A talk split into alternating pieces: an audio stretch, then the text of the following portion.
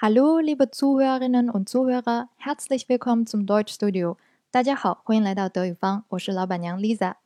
这周二，各大媒体忙于回顾九幺幺的时候，德国二套电视台 ZDF 悄悄直播了德国创业者颁奖典礼，原名 Deutscher Gründerpreis。那这里面的 Gründer 相当于英文的 founder，指创立者、创业者。Prize 我们以前讲过，就是英文的 price。既可以当价格奖，也可以指某种奖项。因为 price 是一个阳性名词，所以你看到最前面的形容词 Deutsch 词尾是 er。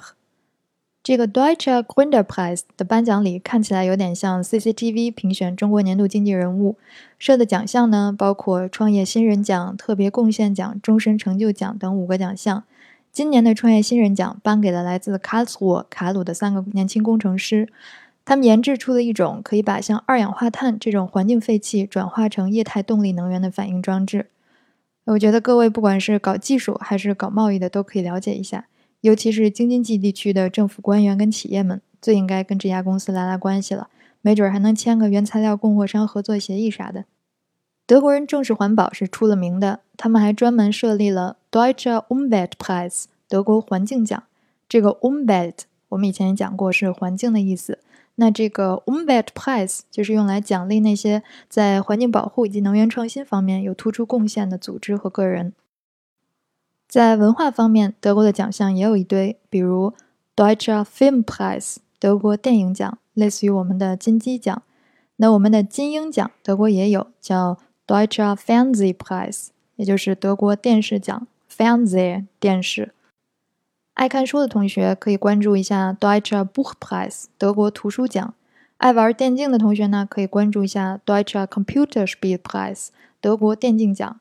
Computer 大家都认识，Spiel 就是游戏，Computerspielpreis 放在一起合成一个词儿就是电子游戏奖。德国人造词的方式就是这么的简单粗暴。这个 Computerspielpreis 下设了很多奖项，例如。Best Kinderspiel 最佳儿童游戏，Best Mobiles Spiel 最佳移动游戏，Best Game Design 最佳游戏设计等等。感兴趣的同学可以去官网看一看。对游戏不感兴趣的呢，也可以复习一下这里边的形容词词尾，想想为什么有的是 Bestes，有的是 Best。复习完阳性名词的形容词词尾，我们再来看中性名词。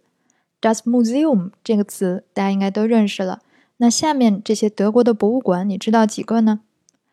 第一个，去慕尼黑不得不看的 Deutsches Museum 德意志博物馆。百度百科告诉我们，它是世界上最大的科技博物馆。如果我小的时候能去参观一下，估计高中的时候物理就能多及格几次了。对历史感兴趣的同学呢，绝不能错过位于柏林的 Deutsches Historisches Museum 德国国家历史博物馆。去的时候记得多带点干粮。我当年在里边逛到，感觉都快缺氧了，也才只看了一半儿。如果你对科技啊、历史啊这种严肃题材不感冒，但是又想在朋友圈里秀一下自己也参观过的博物馆，可以试试下面这几家，比如 Deutsches Bratwurst Museum。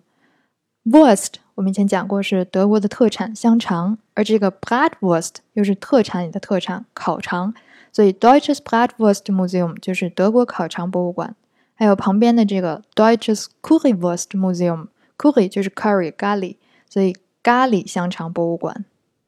好下个厨的同学呢，也可以去看看 Deutsches Gewürz Museum 德国香料博物馆，还有 Deutsches Kartoffel Museum 德国土豆博物馆。这个德国人能为 Kartoffel 土豆也立个博物馆，也可见他们是爱土豆爱到什么程度了。如果你跟我一样不懂足球，又觉得到了德国不看足球有点可惜的话，可以去参观一下位于 Dortmund 多特蒙德的 Deutsches Fußball Museum 德国足球博物馆。看完了，说不定你比专业球迷知道的还多呢。